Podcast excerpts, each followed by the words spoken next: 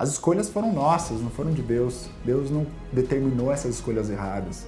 Mas Deus fez um plano de escape, uma válvula de escape que envolveria a si mesmo. Então nós já temos aqui em operação o plano da redenção. Em vez do homem ser morto, um animal, um cordeiro morre em seu lugar. Gênesis 3,15 é chamado de proto-evangelho porque ele é a base do evangelho. É a primeira vez que é anunciado. E lá você tem toda a informação a respeito da, do plano da redenção, da promessa de um, do descendente da mulher que viria e que resolveria o problema do pecado. O cordeiro que realmente tira o pecado do mundo, de acordo com João capítulo 1, versículo 29, é Jesus Cristo. Mas enquanto Jesus Cristo não chegava aqui nessa terra, enquanto ele não encarnava, Deus então providenciou um sistema para que nós pudéssemos ser resgatados das garras do pecado.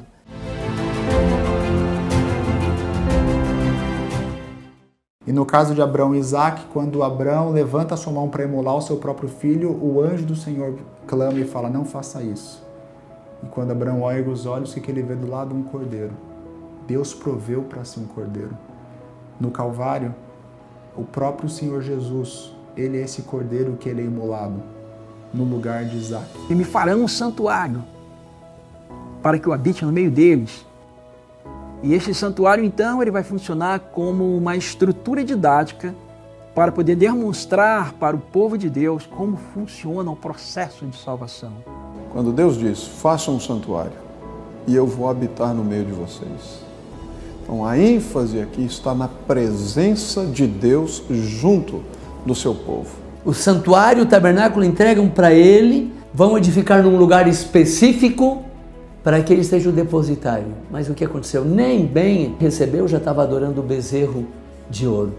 É possível que muitas pessoas, ao lerem a Bíblia, pensem que o Antigo Testamento, com todos os seus sacrifícios e rituais, não apenas no santuário israelita, mas mesmo muito antes dele, oferecesse um outro tipo de meio para a salvação que não o sangue de Cristo. Esse é um equívoco facilmente cometido, mas todos os sacrifícios oferecidos antes da cruz apenas apontavam justamente para este evento. Cada cordeiro morto e oferecido representava a morte de um inocente como substituto do culpado. Em Levítico 1, verso 4, diz que o pecador deveria colocar sua mão sobre a cabeça do holocausto para que fosse aceito a favor dele para sua expiação. A palavra expiação significa simplesmente cobrir. O sacrifício apenas cobria o pecado até que um dia o Cordeiro de Deus daria sua vida pelos pecados de todo o mundo. No episódio de hoje, veremos como o tema do sacrifício se desenvolveu até o santuário de Israel. Não saia daí, estamos só começando.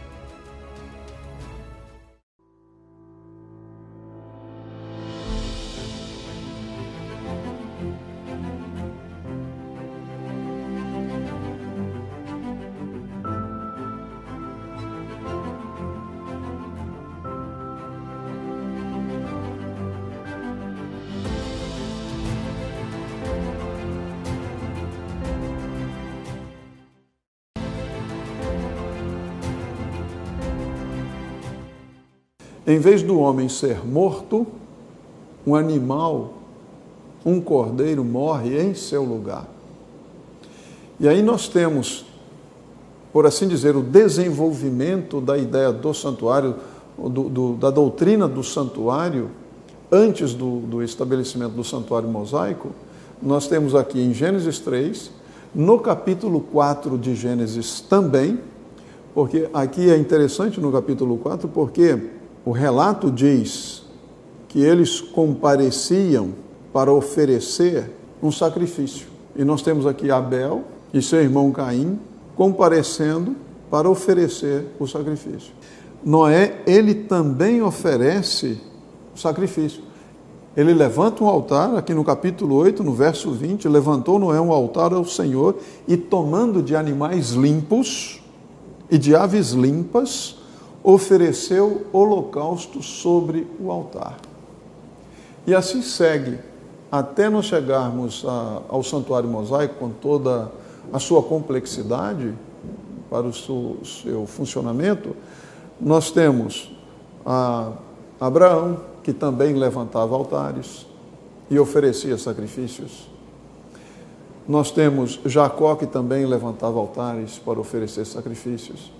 Agora, o que é bastante interessante no que diz respeito a Abraão e a forma como Abraão conduzia este oferecimento de ofertas está no episódio que envolve é, a oferta de Isaac, quando Deus pede a Adão que ofereça Isaac como sacrifício. Então, no capítulo 22, quando Deus coloca Abraão à prova, Isaac faz uma pergunta para o seu pai: Onde está o cordeiro? Onde está o cordeiro? Então, esta pergunta de Isaac, ela evidencia que o cordeiro era um animal utilizado no sacrifício. E de fato, você tem esta referência no verso 13, quando Abraão é detido no momento em que vai sacrificar Isaac, e ele vê então preso um carneiro pelos chifres entre os arbustos. Então Abraão toma esse carneiro e oferece em holocausto, em lugar do filho. Em Gênesis capítulo 22, Deus coloca em prova Abraão justamente de uma forma diferente, de uma forma que Abraão aparentemente não entende. A palavra de Deus diz, depois dessas coisas, pôs Deus Abraão à prova, ele disse, Abraão, este lhe respondeu, eis-me aqui. Acrescentou Deus, toma o teu filho, teu único filho, Isaque, a quem amas, e vai-te à terra de Moriá, oferece-o ali em holocausto, sobre um dos montes que eu te mostrarei. A pergunta que vem, que você faz automaticamente quando você lê isso, é que estranho. Deus ele nunca pede sacrifício de crianças, sacrifício de pessoas. Moloque que pede esse tipo de coisa.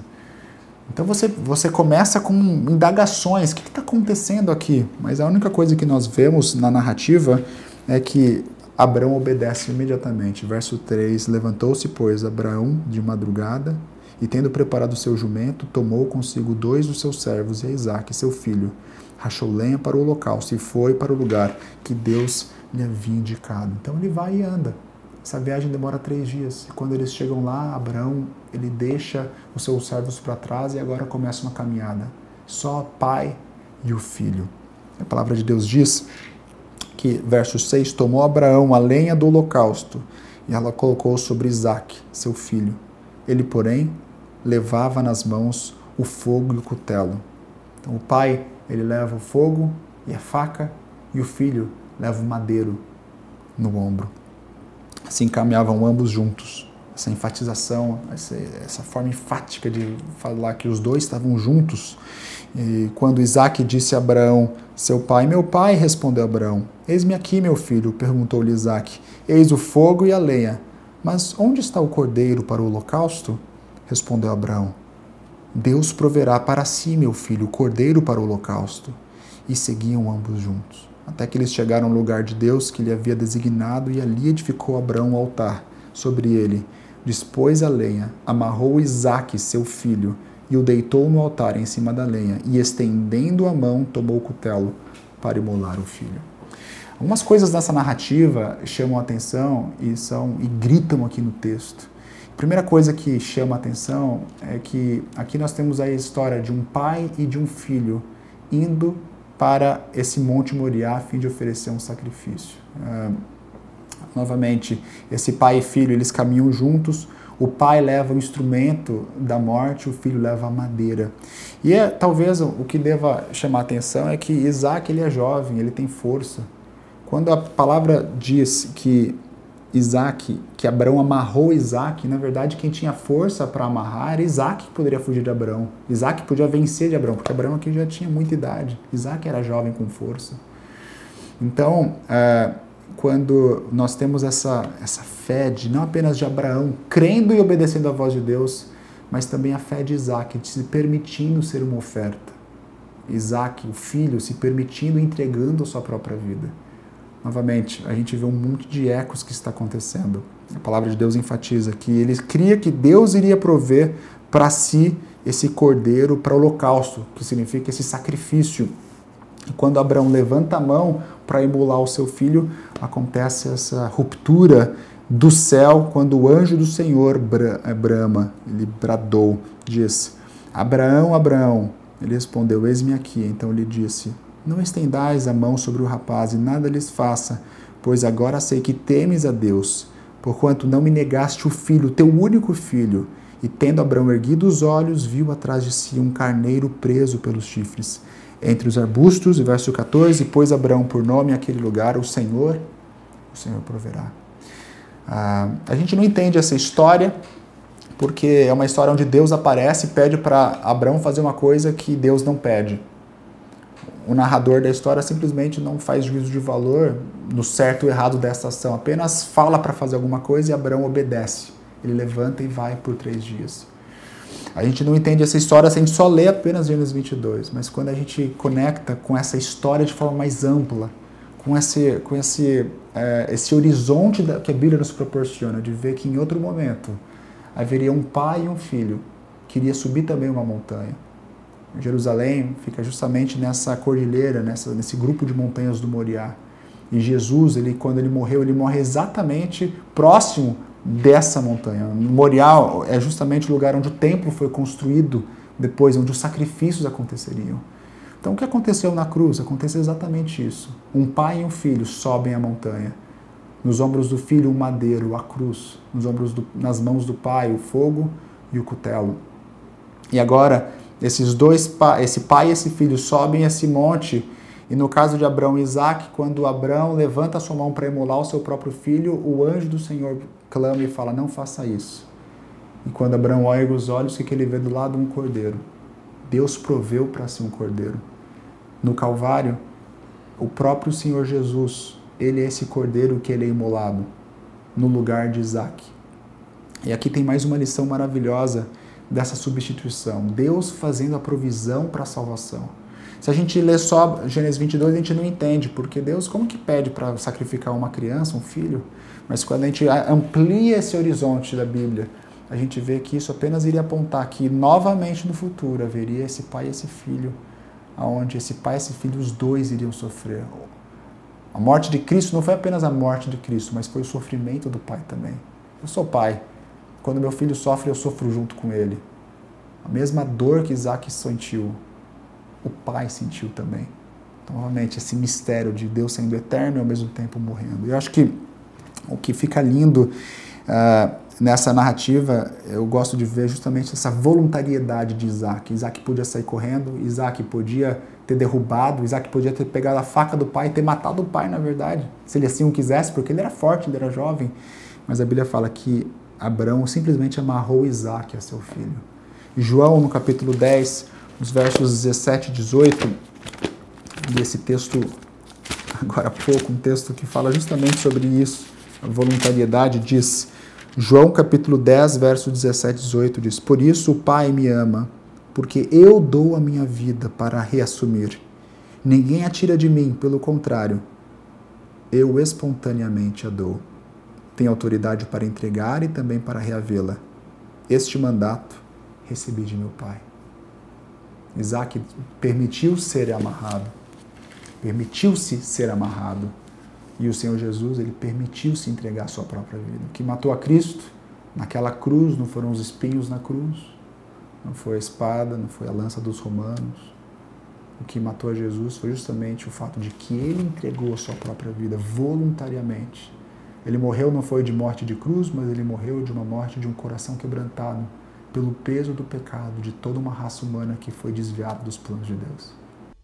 Todo o Antigo Testamento está repleto de imagens e símbolos que ilustram uma verdade essencial e primordial. Deus pagaria o preço definitivo pelo pecado, em lugar da raça humana caída. O inocente pagaria pelo pecador, mas não de forma opressora, e sim através de um amor voluntário, um amor maior do que a própria vida, um amor infinito e abnegado que, como diz o apóstolo Pedro, cobriria uma multidão de pecados. Então nós temos oferecimento de animais que substituem o pecador, começando lá no Éden, para substituir as folhas de figueira do homem. Depois nós temos Abel oferecendo, nós temos Noé também sacrificando animais limpos, aves limpas. Nós temos o, o costume de Abraão também de oferecer aqui os sacrifícios animais, até culminar com o tabernáculo mosaico, com todos os seus sacrifícios, a complexidade que era, com toda a legislação pertinente ao funcionamento do santuário. E nós estamos falando da era adâmica e depois nós vamos para a era patriarcal e finalmente nós chegamos na, no Êxodo. Finalmente chegamos no Êxodo. E Moisés então foi comissionado para construir um santuário. Êxodo capítulo 25, versículo 8 está escrito: E me farão um santuário para que eu habite no meio deles. E este santuário, então, ele vai funcionar como uma estrutura didática para poder demonstrar para o povo de Deus como funciona o processo de salvação. E ali nós vamos observar no santuário que é a manipulação de sangue. Os cordeiros que morriam, antes eles tinham uma disposição, ou seja, o pecador colocava o animal diante de si, punha a mão sobre a cabeça do animal, confessava os seus pecados.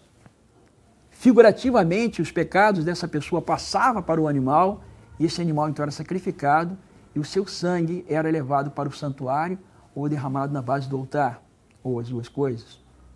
Isso mostra exatamente esse processo: pecado, sacrifício, animal sacrificial, a morte do animal e o pecador sendo livrado da penalidade do pecado, daquele pecado que ele havia cometido, porque figurativamente quem morreu no seu lugar foi o animal. Às vezes algumas pessoas imaginam que a compreensão acerca do, da doutrina do santuário envolve fazer contas matemáticas, a profecia de Daniel 8,14, as 2.300 tardes e manhãs, e às vezes se perde o objetivo primário do ensino do santuário.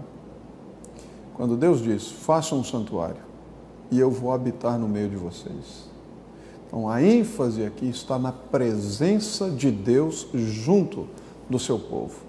E é interessante quando diz habitar no meio, porque na disposição do acampamento de Israel no deserto, o santuário geograficamente estava realmente no meio do acampamento. Então, o centro da vida do povo era o santuário. O santuário como habitação de Deus. Agora, quando nós retrocedemos e entendemos que o Éden foi o primeiro santuário, então o que é que nós temos aqui? Deus fez um santuário e colocou o homem para habitar no santuário. Mas o homem o que fez? Rejeitou o santuário de Deus. E então Deus pede ao homem para fazer um santuário para ele. E ele vem habitar neste santuário feito pelo ser humano. Então, o objetivo de Deus é estar próximo do seu povo. Quando nós vamos para o Novo Testamento, e nós vemos ali o nome que será, como Jesus será chamado, Emanuel, que significa Deus conosco. Mais uma vez é ressaltada esta, este desejo de Deus de estar perto do seu povo. Quando nós vamos no, no capítulo 1 do Evangelho de João, no verso 14, quando diz: E o Verbo se fez carne e habitou entre nós. O, o verbo que é traduzido aqui como habitar poderia ser traduzido de uma, vamos dizer assim, relacionando com o santuário, como ele armou o seu tabernáculo entre nós. Ele armou a sua tenda entre nós, manifestando mais uma vez tornando evidente, mais uma vez, o desejo de Deus de estar o mais próximo possível do seu povo. Muito mais do que uma mera doutrina ou uma forma estranha de prestar adoração a Deus, o santuário tinha a função de mostrar ao povo de Israel que Deus desejava ter um profundo relacionamento com eles, apesar da separação que o pecado havia causado. Esse relacionamento traria cura e salvação e daria a Israel o propósito de estender essa bênção a todo o mundo. Infelizmente, o povo resolveu ignorar esse presente e continuou obstinado. O primeiro filho era encarregado de guardar a lei. Esse é de guardar o jardim. O primeiro filho, Lucifer, transgrediu a aliança. O segundo filho também transgrediu a aliança. O primeiro filho foi lançado para onde? Para essa terra. E Adão foi lançado desde o jardim para onde? Para essa terra. Agora Deus vai implementar nesse caminho um terceiro filho. O capítulo 4, verso 22 do livro de Êxodo diz assim: E dirás a Faraó: Assim diz o Senhor: Israel é meu filho, o meu primogênito. E é interessante que esse filho Deus leva no Sinai. E o que, que dá para ele no Sinai? Aliança, os dez mandamentos, novamente. Em, no capítulo, só para consolidar isso, no livro de Oséias, capítulo 11, verso 1, diz assim: Quando Israel era menino, eu o chamei do Egito e o chamei de meu filho. Esse é o filho que tem que guardar agora, é o encarregado, é o depositário. O santuário, o tabernáculo entregam para ele, vão edificar num lugar específico, que é o Monte Moriá, para que ele seja o depositário. Mas o que aconteceu? Nem bem, nem bem recebeu, já estava adorando o bezerro de ouro. E finalmente o assunto é tão triste. Segunda de Reis, o capítulo 16, ali aparece em voga um rei chamado rei Acás. Esse rei Acás está em, em perigo de ser atacado por dois reis, Peca, filho de Remalias, e o outro rei uh, é Rezim, rei da Síria. Esses dois reis estão por atacá-lo. Então, o rei Acás, temendo esses dois reis, mandou uma mensagem para o rei da Síria, dizendo: Vem o rei da Síria e me liberta. E no verso 7, olha que interessante. Então Acas enviou embaixadores a Tiglat-Pileser, rei da Síria, dizendo: Eu sou teu servo, eu sou teu filho, Israel. O rei é que simboliza Israel, simboliza Judá. Israel, Judá, era filho de quem? Filho de Deus. Assim como o primeiro filho, Lucifer, segundo filho, Adão. Agora Deus coloca como filho Israel. Só que o rei, representante do povo, prefere ser filho da Síria que ser filho de Deus.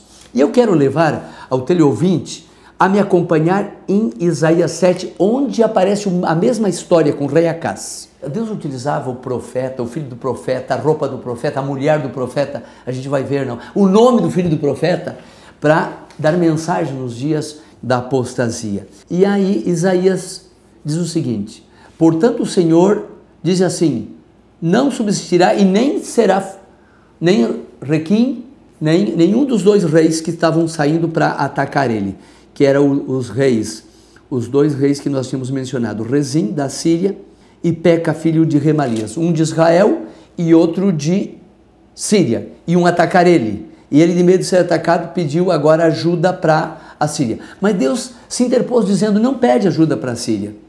Porque a cabeça da Síria é Damasco, verso 8 do capítulo 7 do livro de Isaías. E a cabeça de Damasco é Rezim, e dentro de 65 anos Efraim será quebrantado até deixar de ser. E a cabeça de Efraim é Samaria, e a cabeça de Samaria é o filho de Remalias. E vós não crereis, de certo não permanecereis. Falou também o Senhor a casa, dizendo: Pede para ti um sinal de Jeová, teu Deus. Demanda-lhe agora, já seja de baixo, do profundo, de cima e respondeu a casa disse: Não pedirei nem tentarei o Senhor. A casa dizia: Eu não quero, eu já tô, eu já sei para quem eu vou pedir, é para o rei da Síria. Eu quero ser filho do rei da Síria, não quero pedir sinal para o Senhor. Então vai aparecer o quarto filho que nós vemos falando nessa série de temas. Então disse então Isaías, verso 13: Ouça agora a casa de Davi. Os é pouco ser molesto aos homens, senão que também sejais a meu Deus. Portanto, o Senhor mesmo dará um sinal. Eis aqui que a virgem conceberá e dará um filho e chamará seu nome Emanuel, Deus conosco. Filho que agora que vai guardar o preceito. Primeiro filho lá no Éden do céu, segundo filho no Éden da terra. Terceiro filho Israel. Deus dá outra vez a mesma aliança. Veja como a aliança é eterna. Ela não muda. Que terrível. Eu fico pensando em alguns que querem mudar essa aliança, não é? Que terrível será para eles, não é Babilônia especificamente, que é um conjunto ali, a mesma aliança. E agora vai ter um filho, esse sim, ele vai dizer: Eu não vim para mudar a lei e os profetas, eu vim para demonstrar que ela se pode cumprir. Primeiro não pôde, segundo não pôde, Israel não pôde, mas ela é possível, ela é possível cumprir. E aqui nós entramos já diretamente no tema do santuário. E agora Jesus, ele obedece essa lei de Deus. Então ele tem a justiça. Ele é totalmente homem e ele obedece à lei de Deus. É possível sim seguir essa lei. E agora, quando ele obedece essa lei de Deus, ele é justo, ele recebe um castigo que não era dele. E quando ele recebe esse castigo que não era dele, ele toma sobre si as nossas transgressões, ele é moído, é Isaías 53. Quem deu crédito à nossa pregação aqui é se manifestar o braço do Senhor, porque foi subindo, né, como renovo, como raiz de uma terra seca, não havia beleza nem formosura nele, estou pulando as partes.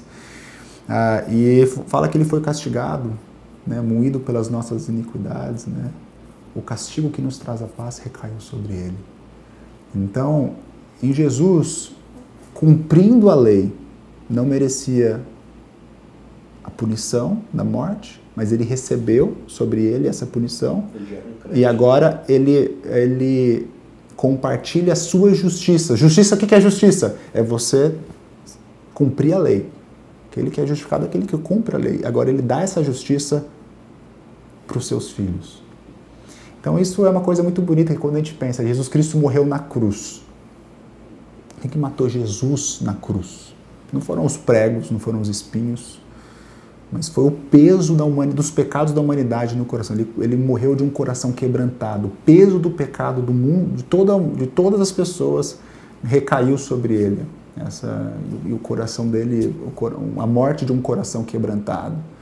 Né? É, mas é bonito ver o que, que João capítulo 10 fala, né? que, que essa morte não foi uma morte. Uh, aonde ele se tornou, foi uma vítima. Ele fala, né, que eu tenho o poder de, de dar a minha vida e tomá-la de volta. Foi uma morte voluntária. Em outras palavras, ah, quando a gente vê a causalidade da lei, quebra da lei, pecado, morte, Cristo, ele obedece à lei, por essa razão ele não tem pecado, portanto ele não merece a morte, mas mesmo assim, volta na liberdade através da sua liberdade, Ele oferece a sua vida.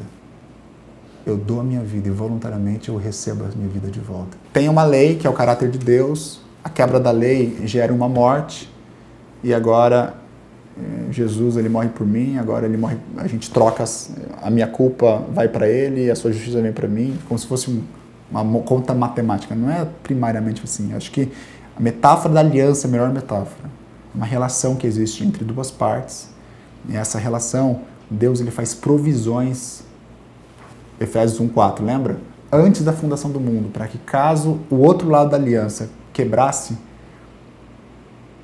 essa pessoa pudesse ser restaurada. Ele faz provisões. Caso eu fure o pneu de carro, pode, o carro poderia não ter furado o pneu na viagem, mas caso o pneu fure, fica tranquilo, eu vou trocar o step, eu vou consertar e vou levar você para o destino que você quer chegar.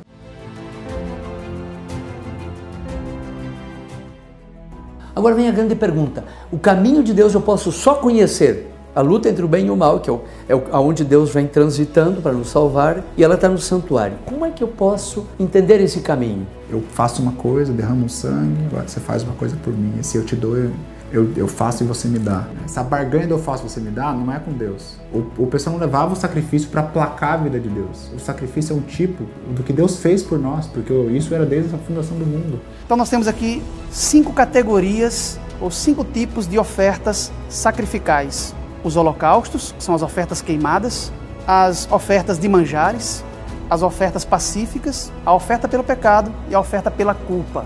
Cada uma dessas ofertas tinha um significado dentro do plano redentor de Deus, dentro do plano da salvação. E por que é importante saber que no santuário há provisão para esses tipos de pecado?